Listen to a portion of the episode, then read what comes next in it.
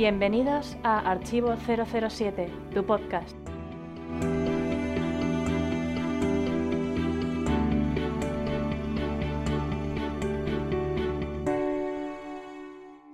Bienvenidos a otro podcast más de Archivo 007. Soy Alberto, mi nick en internet es Klaalk y desde aquí queremos rendir homenaje a Jesper Christensen, más conocido como Señor White.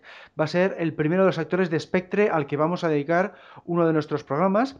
Esta vez cuento con la colaboración de Pablo, alias Pablo-Ortega, el Roger Moore de los podcasts. Hola de nuevo. Muy buenas, Alberto. Muchísimas gracias por la denominación. Además, estamos en el podcast número 83, con lo cual es mi octopusi, octopusi, octopusi. Pero nada, bueno, es un verdadero placer volver a estar otra vez en el podcast y nada, a ver qué tal, a ver qué tal nos sale. Seguro que bien. Vamos con las opiniones de los oyentes. Opiniones de los oyentes.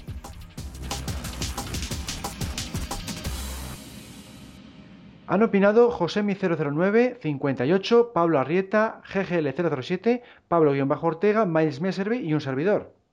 Lo que más han destacado ha sido el debut de Indica, el regreso de Mariano, el debate y los comentarios sobre el teaser trailer de Spectra.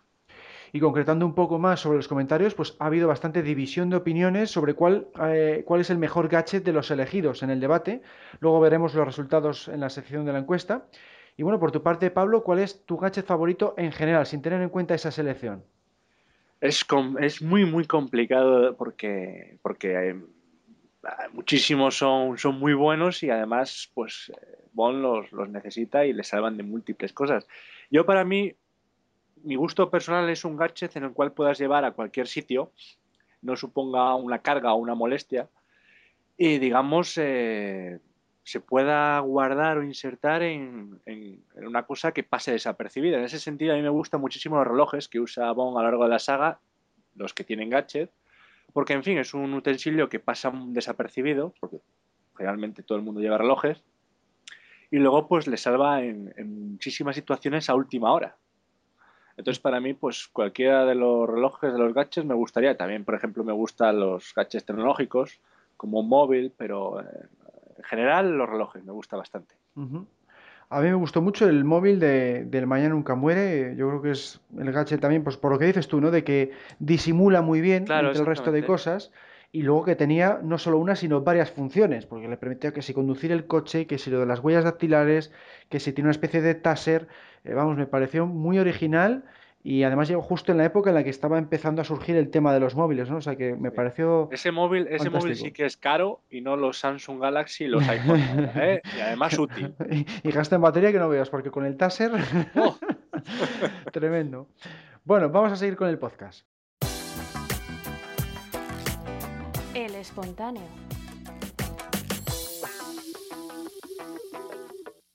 Manuel Sánchez Guerrero, nuestro querido doctor panecillo del foro, ha sido el elegido de este mes con el siguiente comentario de Twitter en relación a las primeras jornadas bondianas celebradas en Santander. Arroba archivo barra baja 007 Envidia sana. Seguro que lo vais a pasar de cine. Próximas jornadas bondianas en Levante. Pues muchas gracias Manuel por estar siempre apoyándonos y espero que bueno pues que cumplas tu promesa porque los anteriores eventos que habéis hecho el Comando Levantino pues han sido fantásticos y a los demás pues ya sabéis que cualquier comentario que dejéis en nuestras redes sociales pues pueden aparecer en esta sección del espontáneo. En concreto estamos en Facebook, Twitter, Google YouTube Instagram y LinkedIn. Y por supuesto, seguimos con la web www.archivo037.com y el foro que está en www.archivo037.com barra foros. Continuamos.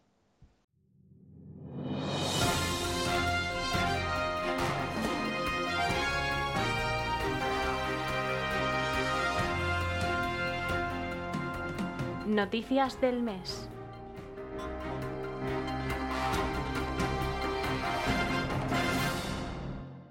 Daniel Craig ha sido nombrado primer representante mundial de la ONU para la eliminación de minas y materiales explosivos. El secretario general de la organización, Ban Ki-moon, comentó, como 007 el señor Craig tiene una licencia para matar, ahora le estamos otorgando una licencia para salvar. Bueno, pues me parece estupendo cualquier tipo de iniciativa, ya no solo por parte de los actores Bond, sino por parte de cualquier millonario o celebridad pues que aprovechen su fama y sus recursos para, eh, vamos a decir, funciones caritativas, ¿no, Pablo? Absolutamente. Aparte de ser un muy buen Bond, es muy buena persona por colaborar en este tipo de, cosas y la verdad es que está muy bien porque así le damos publicidad, aprovechando una celebridad y aprovechando un personaje carismático y un personaje que está, digamos, con, con mucha fama, pues le damos una, una visión más universal a esta noticia y oye, así nos concienciamos de, sobre ello.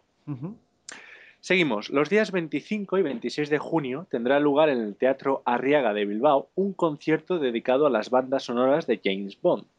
También habrá música de otros personajes, como por ejemplo Dick Tracy. Se titula Bond and Beyond, 50 años de la agente 007, y contará con la Orquesta Sinfónica de Bilbao. Sus precios pueden variar de 9,50 euros a 32 euros.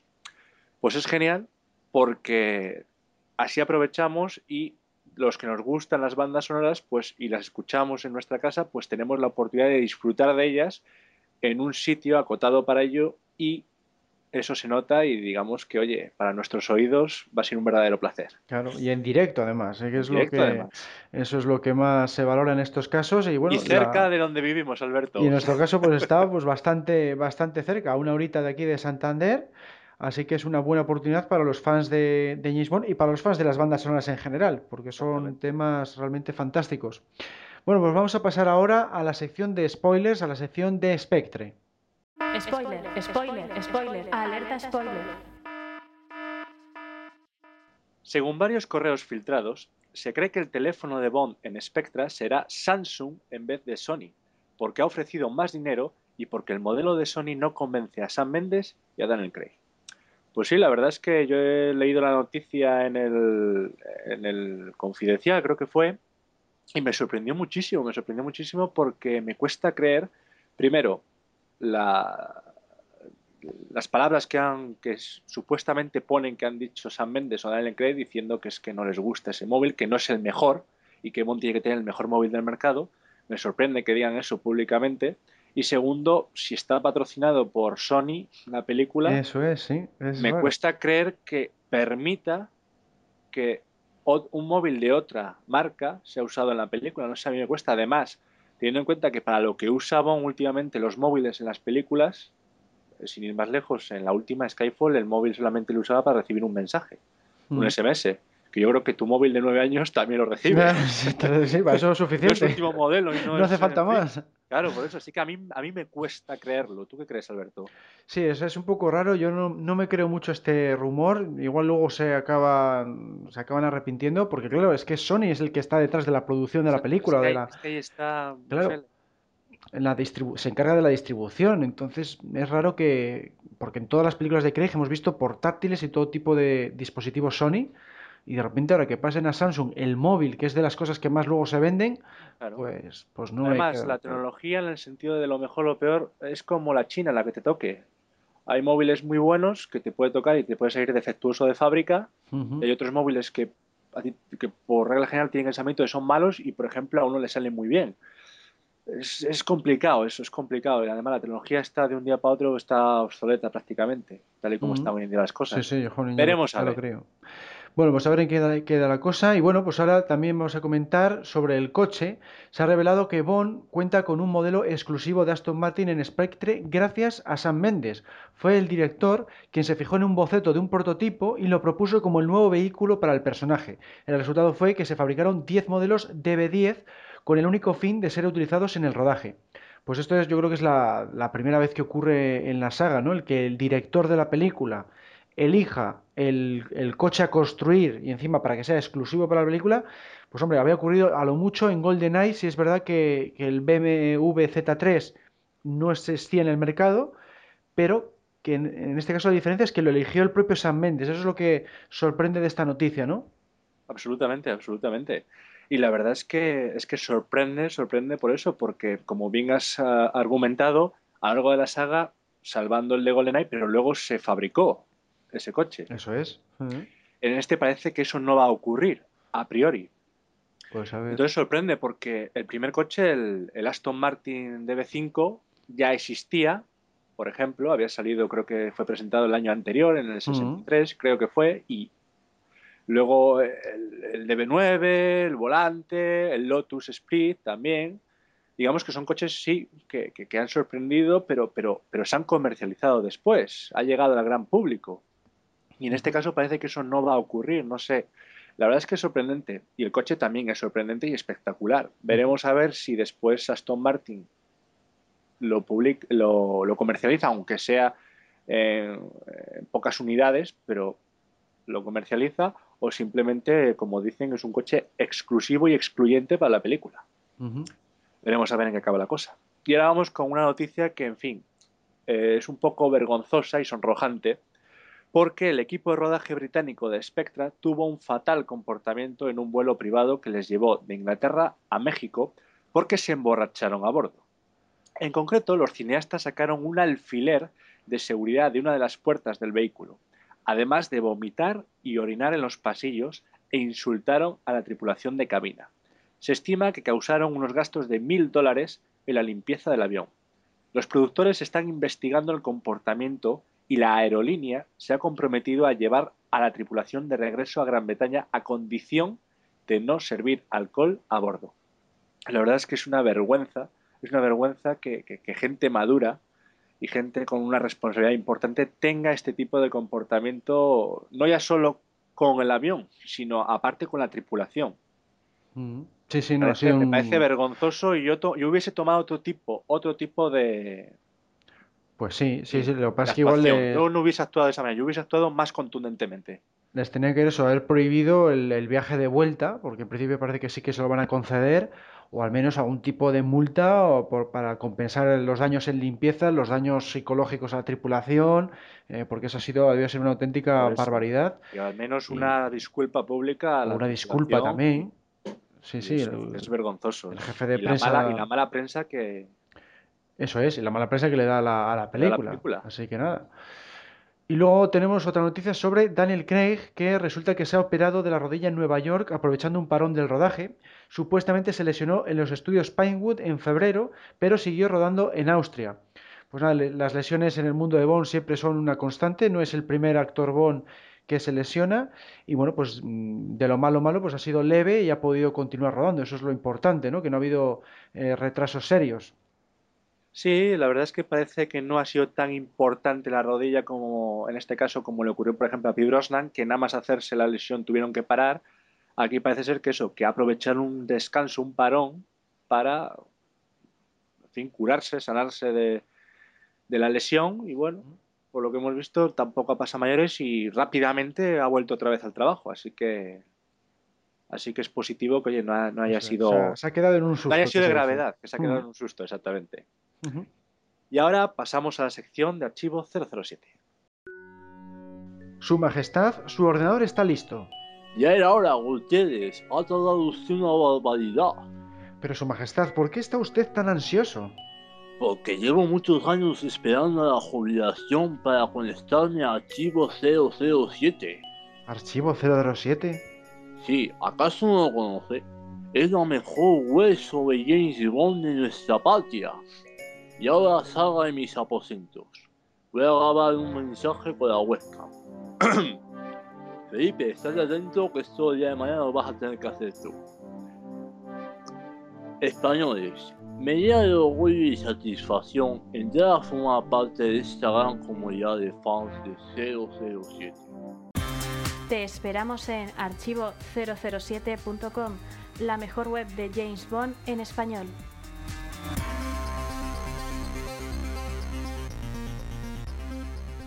¿Cuáles son las novedades aparecidas en la web a lo largo del mes de abril? Esa es la pregunta que vamos a responder en esta sección. Aquí mi compañero Alberto Clark ha publicado un artículo sobre los videojuegos de Octopussy. Lo podéis encontrar en el menú, en el menú superior Artículos, Críticas de Juego y DVDs. Por otro lado, hemos publicado en abierto la segunda parte de la charla que impartí sobre Pierce Brosnan en la pasada decimosexta microquedada, celebrada en noviembre del año pasado en Santander. En ella descubriréis todo tipo de curiosidades y anécdotas relacionadas con el actor irlandés, con especial atención, claro está, a sus cuatro películas como James Bond. Lo podéis encontrar en nuestro canal de YouTube o en el menú superior Experiencias microquedadas en la web. También hemos publicado una encuesta para saber qué película de Brosnan os gustaría ver en pantalla grande, ahora que se ha revelado que se va a proyectar una de sus entregas en el cine Fenómena de Barcelona. GoldenEye ha sido la cinta ganadora con un total de 57 votos, lo que supone el 45,6%. En segundo lugar quedó El mundo nunca es suficiente, con 38 votos y el 30,04% de los mismos. Los productores se han decantado finalmente por El mundo nunca es suficiente, así que será la película de Brosnan que verán en Fenomena en Barcelona. Y atentos a este mes de mayo porque vamos a publicar el segundo número de la revista del club y lanzaremos un sorteo de dos suscripciones a gente. Continuamos con la biografía del mes, dedicada en esta, en esta ocasión a Jesper Christensen, el actor que encarnó al señor White en las dos primeras películas de Daniel Craig y que reaparecerá en Spectra. Biografía del mes.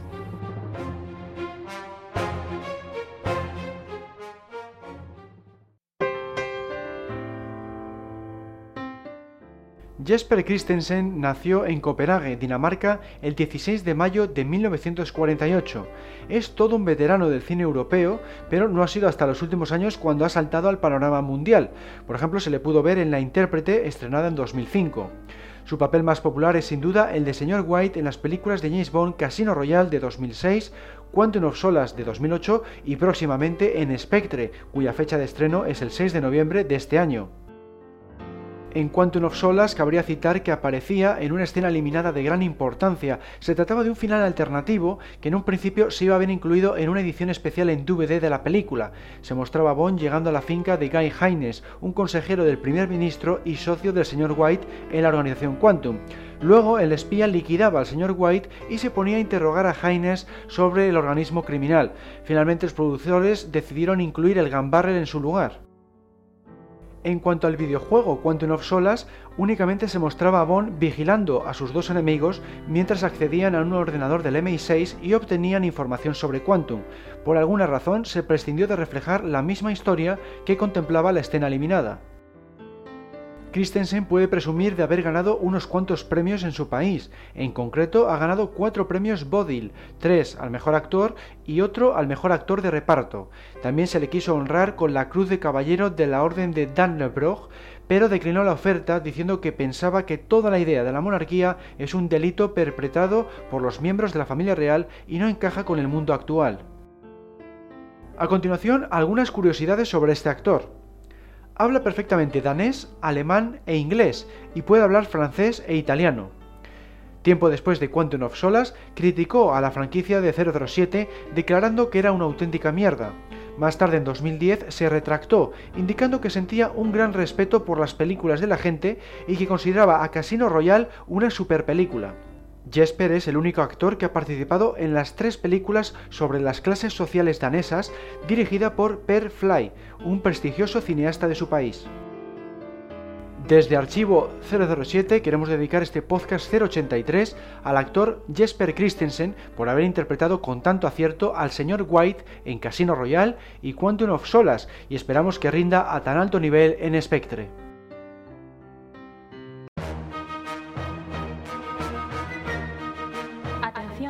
unidades. Atención, el debate comenzará en 3, 2, 1. Es el turno de que hablemos de los seis actores Bond. Esta vez vamos a analizarlos desde diferentes perspectivas. Para ello contamos con la participación de uno de los habituales de los podcasts, Mariano, al que conoceréis en los foros como Mariano007. Bienvenido de nuevo al programa. Hola, muchas gracias por invitarme. Bueno, Mariano, pues vamos con la primera pregunta. ¿Cuál es tu Bond favorito eh, desde un punto de vista personal? Desde un punto de vista personal me quedo con Roger Moore, porque fue, fue el que más me impactó de niño. Sus películas eran las que más me gustaban de pequeño y ya creo que pues es muy difícil que, desbanque a, Moore de mi Bond favorito ya a día de hoy. ¿Y cuál es el tuyo, Pablo? El mío es Timothy Alton. El mío es Timothy Alton porque, porque yo considero que es el que más se acerca al buen literario, que al fin y al cabo es como yo, como yo entré en la saga, a través, de, a través del literario. Entonces, como tiene las características de él, lo de seriedad, una mirada fría, realismo. En cuanto al aspecto físico, me creo que ha sufrido. Pues para mí, para mí es mi favorito. Bueno, pues el mío es eh, Pierce Brosnan porque es el, eh, yo es así como veo el personaje de James Bond, ¿no? Es un, un agente secreto muy elegante que mezcla esa dureza con elegancia y, es lo que le distingue de otros personajes de acción y de otros espías, ¿no? En, el ámbito cinematográfico, yo las novelas pues nunca me he metido con ellas porque no me ha llamado mucho más, no me ha tanto la atención ese, ese estilo más duro y realista y con Brosnan yo creo que consigue ahí un equilibrio bastante bueno entre elegancia, dureza, comedia y en general pues me gusta bastante el cómo, cómo lo interpreta. Y luego ya otra perspectiva sería, desde un punto de vista objetivo, ¿cuál pensáis que es el mejor Bond cinematográfico? Mariano. Buena pregunta. Siendo, siendo objetivo, eh, diría Daniel Craig. Diría Daniel Craig porque eh, es un gran actor, eh, solo con, un gesto de la cara sabes lo que quiere expresar. en las escenas de acción es tremendo. E incluso en, lo que muchos critican, en, las gracias, a la hora de decir un chascarrillo, yo creo que lo, hace muy bien. Por eso me quedo, mm. me quedo como con un todo, me quedo con, Daniel Craig, siendo objetivo. ¿Y tú, Pablo, siendo objetivo? Yo aquí, siendo objetivo, vamos a ver, yo aquí distingo el que yo creo para mí, una cosa personal y luego el que yo creo que puede ser, digamos, eh, a nivel general el que más ha repercutido. Para mí, Craig, Daniel Craig. Es el mejor, eh, los números ahí están y yo creo que, que, forma parte en la actualidad de, digamos, de, unas, de, una serie de películas en las que, aparte de meternos en una temática un poco más profunda que hasta las anteriores, también estamos viendo que forman parte de las mismas películas actores, eh, miembros de, de, cómo hacer la película, desde la fotografía, desde la dirección, desde los guionistas. Digamos que es donde ahora mismo se está aportando más calidad. Entonces, sumado todo eso, yo considero que Daniel Craig es el que a día de hoy podríamos considerar el mejor Bond cinematográfico. Y después, desde el otro punto de vista, para mí yo metería a Roger Moore. ¿Y por qué? Sí, sorpresa, ¿eh? sorpresa, sí, me ha, ¿eh? sorprendido, me ha sorprendido. O sea, en general Craig, en general Craig, pero en lo personal, Roger No, no, en lo personal, en lo personal, Daniel Craig. Y, en términos generales, por, por todo lo que suman las, las, películas de Daniel Craig, tenemos un bond profundo, tenemos después a su lado actores bastante importantes o muy importantes, y tenemos desde la dirección hasta las canciones, o sea, todo, todo, todo. Tenemos gente, bueno, bueno, alto, de alto standing en ese sentido. Y después, en cuanto a cómo ha calado en el público y, digamos, todo lo que vemos por ahí, referencias a Bond y todo eso, yo considero para mí, y por lo que he ido oyendo a gente no insertada en la saga y todo eso, Roger Moore. Como a las películas de Roger Moore, la fantasía de Roger Moore, por ejemplo,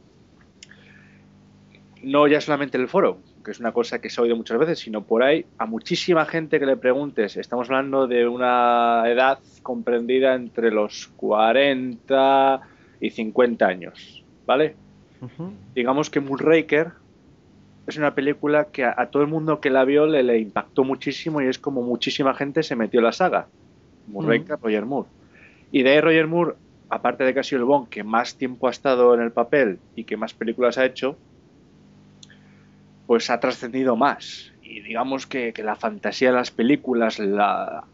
también estamos hablando de películas que llegaban a más público, porque digamos que las de, al principio las de Sean Connery, pues estaban muy acotadas a una determinada edad.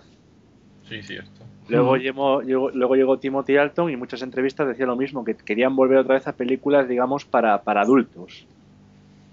Y Roger Moore, en el tiempo que estuvo, digamos que abrió el abanico a toda la familia críos de 6 años podían perfectamente ir a ver una película de James Bond sin ningún problema, cosa que se ocurría, digamos, en las primeras de, de, Sean Connery, en las de Timothy Dalton y ahora, por ejemplo, en las de Daniel Craig. Entonces, pues si, me, si me permite un pequeño inciso, yo cuando empecé en la saga yo tenía 5 años, o sea, fíjate, y cuando empecé ya a verlas más en profundidad tendría ya 7, 8. Y desde el punto de vista mío en esa edad, como crío, yo una peli de Roger Moore sí la entendía de principio a fin. Pero una de Sean Connery, pues había ciertos comentarios en plan Guerra Fría o algún comentario calentorro o cosas así que yo, no pillaba. Pero las de Roger Moore sí que, sí que las entendía a la perfección porque es, es cierto, iban enfocadas a todos los públicos. Y aparte estamos hablando de no ya solo es lo que, se entiende y que es para toda la familia, sino el hecho de, de cómo uno se lo pasaba en el cine.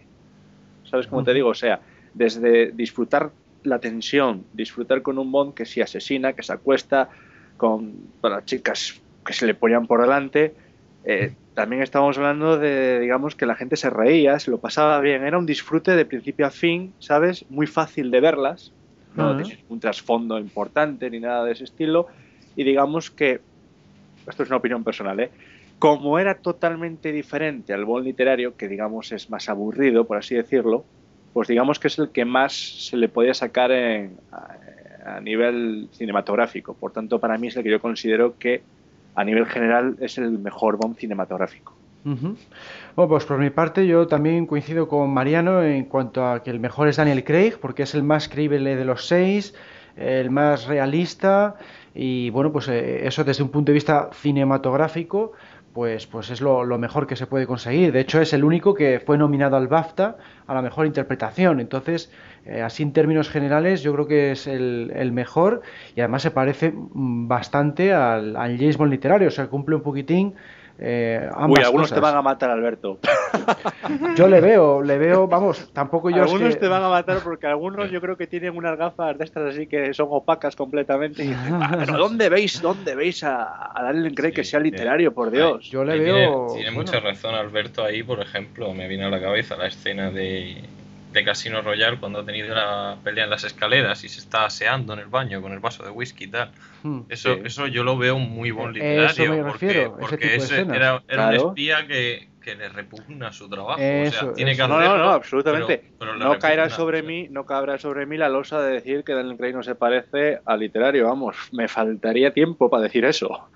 en absoluto, hombre, por Dios, en absoluto. De hecho, para mí, de hecho, para mí, que yo contabilizo en el ranking de mejor a peor Bond en base a lo que se parecen al literario o se alejan del literario, para mí Daniel Craig está en el segundo lugar. Eso me refiero, que sí. O sea que después, bueno, debatiremos la siguiente pregunta. Tiene muchos aspectos que son de. Exactamente. y bueno, mucha gente dirá, bueno, es que Casino Royale es que lo tenía fácil porque partía de la novela y es mucho más fácil. Y la imita bastante. Sí, vale, me parece muy bien, pero es que en Quantum of Solas y en Skyfall, yo sigo viendo al Bond literario.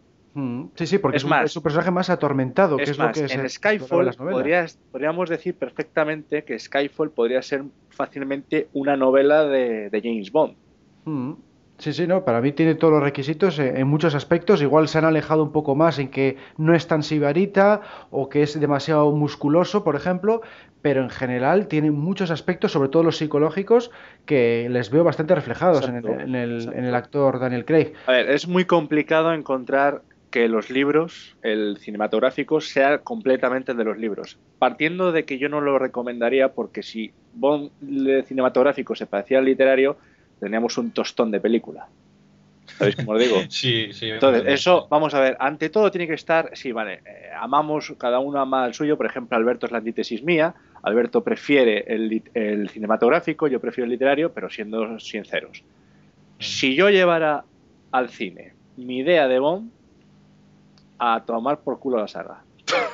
Yo creo que sí, que no, no hubiera sería, o sea, sería, sería, algo así como la de la de Gary Oldman, esa que sacaron del sí, el topo. Claro. Eh, sería algo así, si fuera o sea, 100% fiel al libro. Exactamente. Pues, no conviene, no conviene llevar el literario 100% al, al cine no conviene porque es aburrido, o sea, no, no tiene nada, es demasiado, habla muchísimo, se detiene muchísimo en es Es muy para leer, está muy diseñado para leer, claro. Para leer podemos coger y podemos meter 500 páginas de libro, pero no podemos poner 500 páginas de guion. Claro.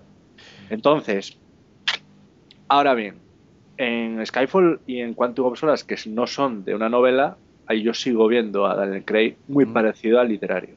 Pues no en todo, pero sí en lo, en lo básico, en lo fundamental, en lo esencial. Mm. Bueno, ¿y cuál consideráis que es el mejor Bond literario, siendo también objetivos, Mariano? Es que esta, es complicada, porque, puedo poner más ejemplos de Craig como Bond literario, no sé si será por la cantidad de películas o porque ha tenido más oportunidad de lucirse gracias al guion, pero sin embargo, el que se le nota que más lo intentó y más se acercó fue Dalton. Pues se le notaba eh, que su intención desde un primer momento era ser el buen literario y en parte lo consiguió. Lo que pasa que solo tenemos una película para juzgarlo, en mi opinión. Dos, hombre, dos. No, porque, déjame, déjame explicarme. Porque en alta tensión no, no le dejaron ser 100% literario. Pues, eh, me da a mí esa impresión. Eh, fue como una especie de híbrido, que querían hacer una mezcla de Moore y, y Bond serio. En yo, alta sin tensión, embargo, no lo veo así.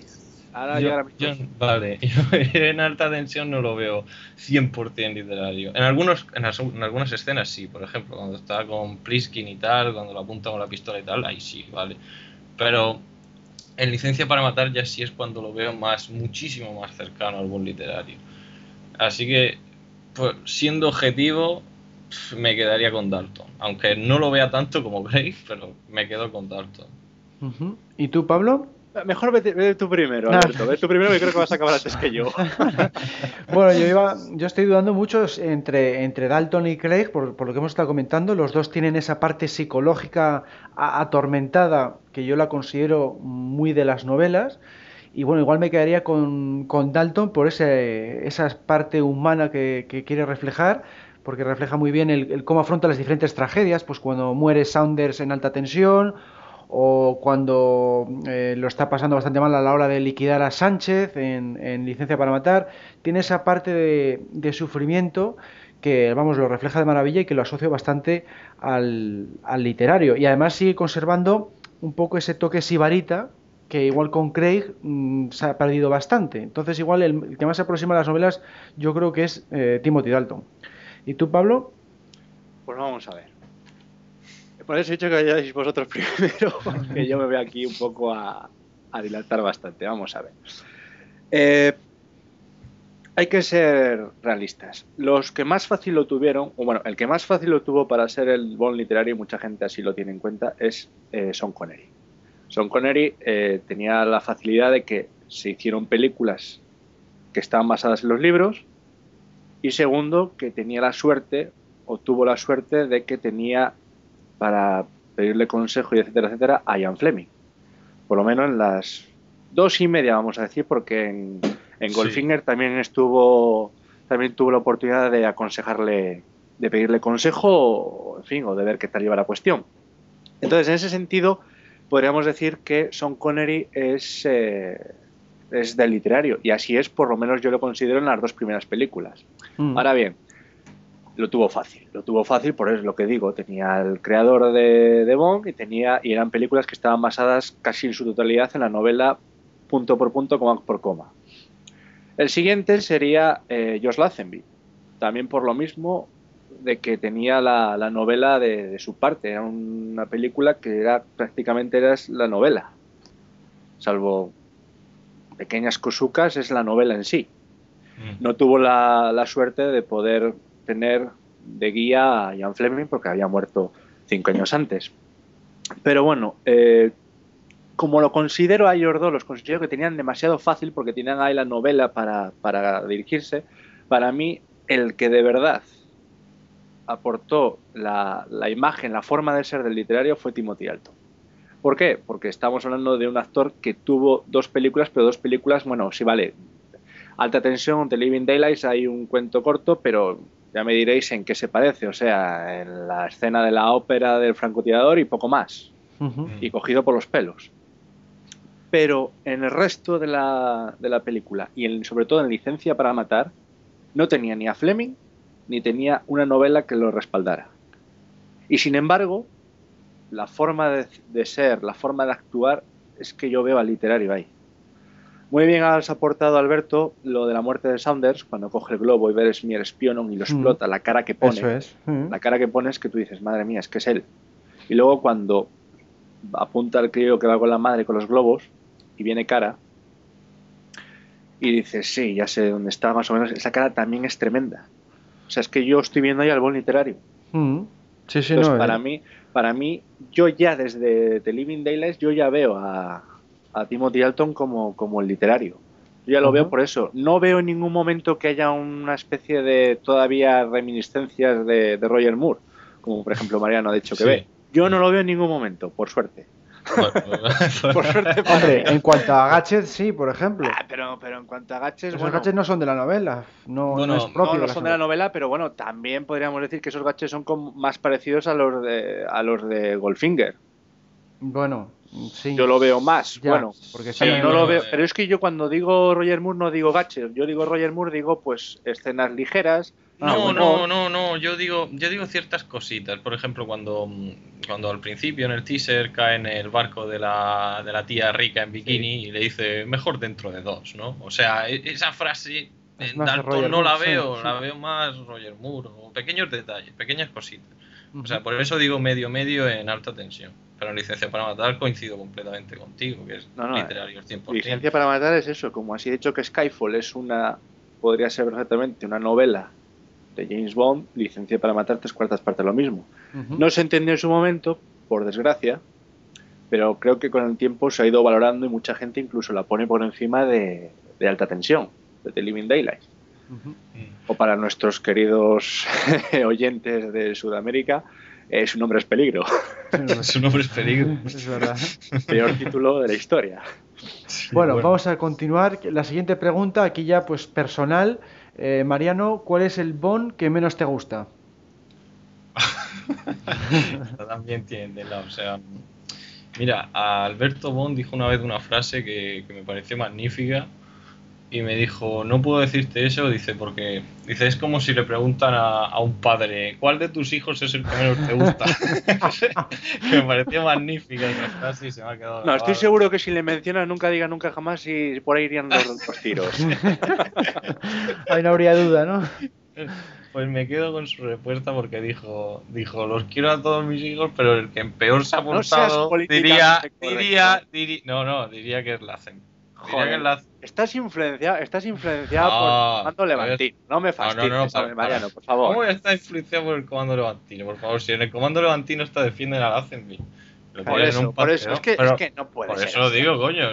Estáis enamorados de todos. Eso no tiene cabida no, ni. No, no, no. no bueno, dejar explicarse, a ver. Yo digo, yo digo que es la Azenby, pero, pero también tengo que matizar y decir que el pobre pues no tenía una formación actoral, no, no, no estaba acostumbrado a ese mundo, lo, influenciaron mal. Y Eres populista, Mariano. ¿Te no, soy populista. no puedo, no puedo decir, joder, es que no. no Oye, en este caso, pues coincides con la gran mayoría, pues ya está, no pasa nada. Claro. Sí, sí, el es el que menos me gusta, lo siento. Bueno, y a ti, Pablo, ¿cuál es el que menos te gusta? Yo voy a echar aquí la carne de asador. Para mí, el peor Bond de todos el peor Bond de todos, o sea, de hecho es que es Roger Moore. Ah. Roger Moore. Alias el santo Ivan Howe y por decirlo de alguna manera también 007. Ya nos vamos a llevar tú y yo mal. Fatal, sí, lo sé, lo sé, lo sé. Es, para mí Roger Moore porque es el que es, o sea, es que yo no veo a James Bond en el 80% de su actuación. Entonces, claro, partiendo de ahí, obviamente, de mi visión del personaje, pues mm. partiendo de ahí, o sea, es que yo veo incluso mejor actuando a Josh Lazenby en una película que a Roger Moore en 7.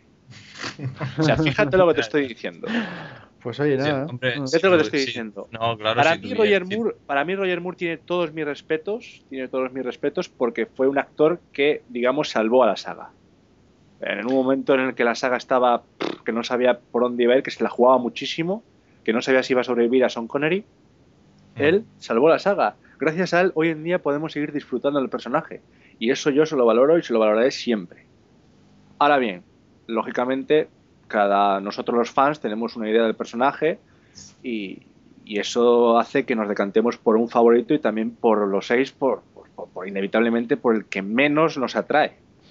Que siempre tiene que haber uno que algo menos. En principio siempre hay uno que es menos, igual que hay uno que siempre te gusta más. Entonces, igual para mí estaría Roger Moore por eso, por el exceso de humor, que yo considero que un personaje que ha perdido a sus padres, un personaje que ha perdido dos amores de su vida, pues no tendría que tener ese estilo humor, sino que tendría que estar un poco más atormentado. Entonces, el humor dicharacheo de Roger Moore, que no, o sea, que, coincido con él, pero, pero, pero, pero no, no, no le veo. Entonces, la única, la única, el único momento en el cual veo que Roger Moore me gusta es cuando tira Locke por el barranco.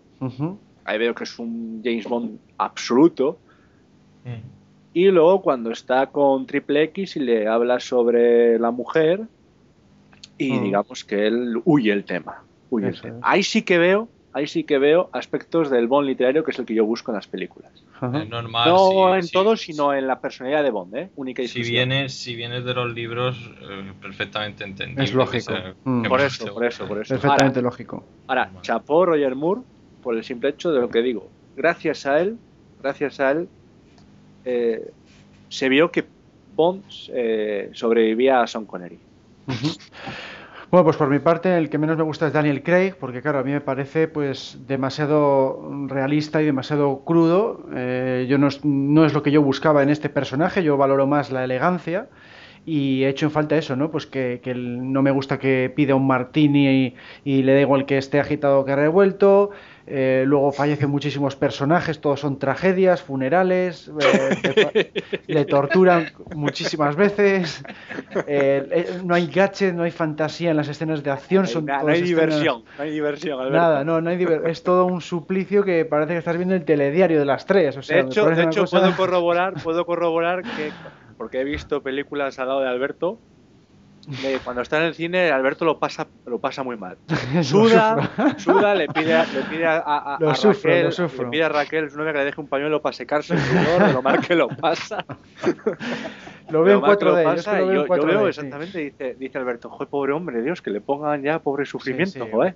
Más con su madre. Es unas películas que eso, bueno, pues veo algún, bien alguna, alguna que otra escena de acción, las bandas sonoras y, y para de contar. Daniel Craig hay muy pocos detalles que me gusten de él porque es todo lo opuesto a lo que yo busco en el James Bond cinematográfico. Si hubieran hecho una adaptación eh, puramente fiel al literario, pues bueno, pues ahí estaría, ¿no? Pero quieren seguir dentro de lo que es la misma saga y a mí pues no me, no me convence eso, no, no me va. Sencillamente no, me gusta. Es, muy crudo, es muy crudo. Eso es. Esto es como pues si te ponen un solomillo, hay, hay solomillos que a la gente le gusta muy crudo, eso es. les gusta tamaño medio y otros les gusta hecho, hecho, hecho. Eh, pues eso, es que es un poco eso. ¿no? Y tú ahora mismo eres de los que les gusta, digamos, un poco a la mitad y te lo han puesto crudo, absolutamente. eso, eso me refiero, sí. Bueno, y ahora vamos ya con otra pregunta más, también personal. ¿Cuál es el que más te gusta en cuanto a escenas de acción, Mariano? Pues mira, aquí, aquí voy, a, voy a redimir al pobre Lazenby, porque, porque en verdad es el que mejor me parece en las escenas de acción. Fíjate, lo considero el peor Bond, pero en las escenas de acción es el que más me gusta, George Lazenby. En las, en las peleas lo veo, lo veo más brutal, más, más directo, y, me, encanta en toda, en toda la película, en las escenas de acción que tiene, realmente lo veo y digo, digo, te podría dar un, buen viaje este hombre. no, no, efectivamente. Yo creo que por eso, por eso le quedó tan bien, porque a lo mejor no estaba actuando, estaba peleando de verdad. No, no, de hecho en la prueba, en la prueba sí, que le, rompió la nariz. le rompió la nariz a, o sea, sí, sí, sí, Bueno, ¿y para ti, Pablo? Pues para mí coincido también eh, Josh Lazenby y Daniel Craig. Para mí son los dos que, digamos, aportan unas escenas de acción tremendas. Uno con los puños y el otro pues con puños y también con peleas coreografiadas y también, en fin, con otro tipo de cosas. El pobre Lazenby le faltó eso, es que solo hizo una y, en fin, solo nos quedamos con esa. Mm. Pero, pero Daniel Craig, que podemos valorar lo mejor porque ha hecho tres y está en camino en la cuarta, pues oye, la pelea que tiene en Casino Royale en las escaleras del hotel, también la que tiene eh, arriba del, del, este, del tren en Skyfall y las que tiene en la, en la, habitación del hotel en Quantum of Solas, pues ahí, ahí vemos que tampoco este tío es para andarse con tonterías con él. Quiero decirte, o sea.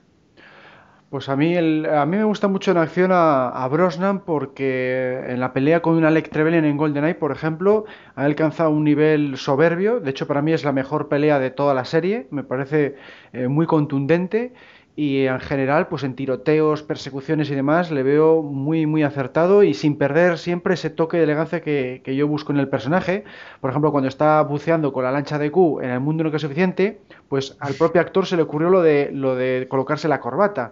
Pues eso es lo que me gusta a mí del estilo de él, ¿no? Que puede meter una pizca de humor sin echarte por tierra la escena entera. ¿eh? Un pequeño, una pequeña chispa de, de humor que no, no está nada mal sin llegar a, los límites de Roger Moore, que muchas veces pues, pues perdía tensión la, secuencia. ¿no? Con, con, Brosnan se consigue un muy buen equilibrio en ese sentido y por eso pues yo vamos me, muy satisfecho con, con Brosnan en cuanto a acción. Aunque es verdad que igual no llega al nivel de realismo de Lazenby o de, o de porque tiraba más de dobles. Mira, te voy a decir una cosa, Alberto fíjate si será bueno George Lazenby que si tuviera una pelea con, con Brosnan, con el Bond de Brosnan, incluso, te voy a decir una cosa que, puede bueno, chocar muchísimo.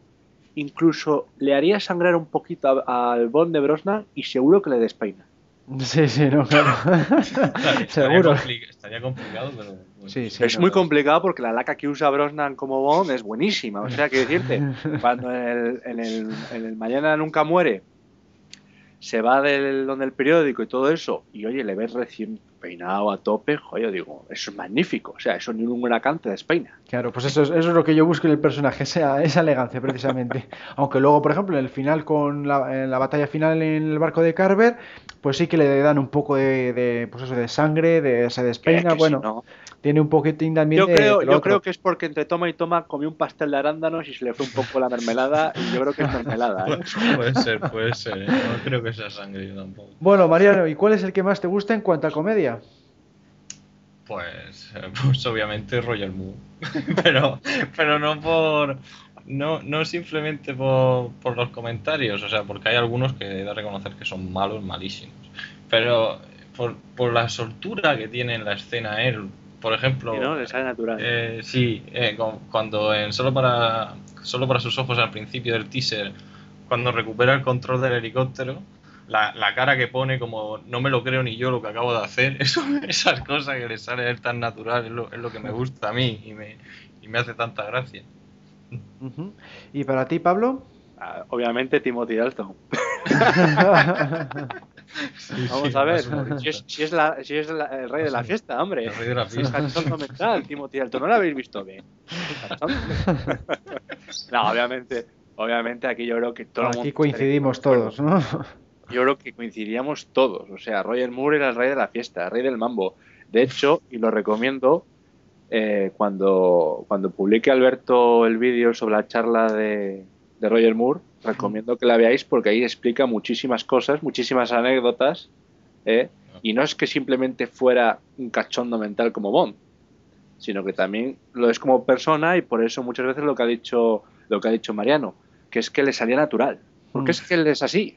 Es que en, la vida real es, es las, y las bromas que hace y todo eso es que es así. Por ejemplo, y ahora mismo me viene de comedia, me viene en Octopus y cuando está en la India, en el, digamos, en el donde está Q, donde está todo el departamento de Q, y de repente ve un reloj que tiene visor de televisión y se acerca a la cámara y empieza a hacerle zoom a los senos turgentes de una bella moza.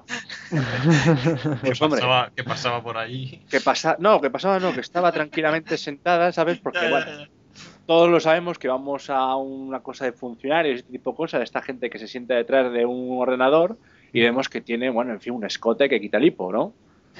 pues, pues eso, como es una cosa normal y corriente, pues Roger Moore dijo, coño. pues sí, yo en este caso coincido porque Roger Moore era su especialidad, lo que mejor se le daba eh, en interpretación y luego pues es que buena parte, lo que decimos, es que la vida real era tres cuartas partes de lo mismo. es un cacho. y nada, pues lo hacía fantástico, tanto en eh, escenas cómicas enteras como a la hora de decir frases ingeniosas, lo hacía fantásticamente bien. Y bueno, en cuanto a dramatismo, Mariano. Roger Moore también. Me has pisado el chiste. sí, sí, lo reconozco. Eh, pues nada, dramatismo, pues obviamente Dalton o Craig, uno de los dos. Son los que sin decir nada transmiten más. Simplemente con la mirada puedes ver cómo están, si está enfadado, si está, si te va a matar, si, está triste. Eh, en realidad esto es cuestión de decir, eh, que, es que yo también considero a Dalton y a Craig los mejores actores, o sea, interpretativamente hablando los considero los mejores. O sea que en este en este aspecto eran los que más los que más, con más solvencia podían llevar una escena dramática, obviamente. ¿Y tú, Pablo, qué opinas? Sí, es Timothy Dalton. Timothy Dalton. A lo largo de las dos películas es que es que lo vemos. Además es que se presenta así, es su carta de presentación. Un actor dramático, un actor sespiriano. Su carta de presentación y es que y es que se palpa, se ve se ve a lo largo de las dos películas, se ve cuando, por ejemplo, pues eso lo que hemos dicho, lo de el globo de Smith Spionon, cuando matan a Saunders, lo vemos también en Licencia para Matar, cuando matan a la esposa, a la reciente esposa de Leiter, o cuando, por ejemplo, ve a Leiter eh, cuando le posan en, el, sillón de su despacho, ahí cuando le ha comido, le ha herido el tiburón, ¿sabes? Y ahí lo vemos, ahí lo vemos, la cara que pone Dalton es que es dramatismo puro y duro. Mm.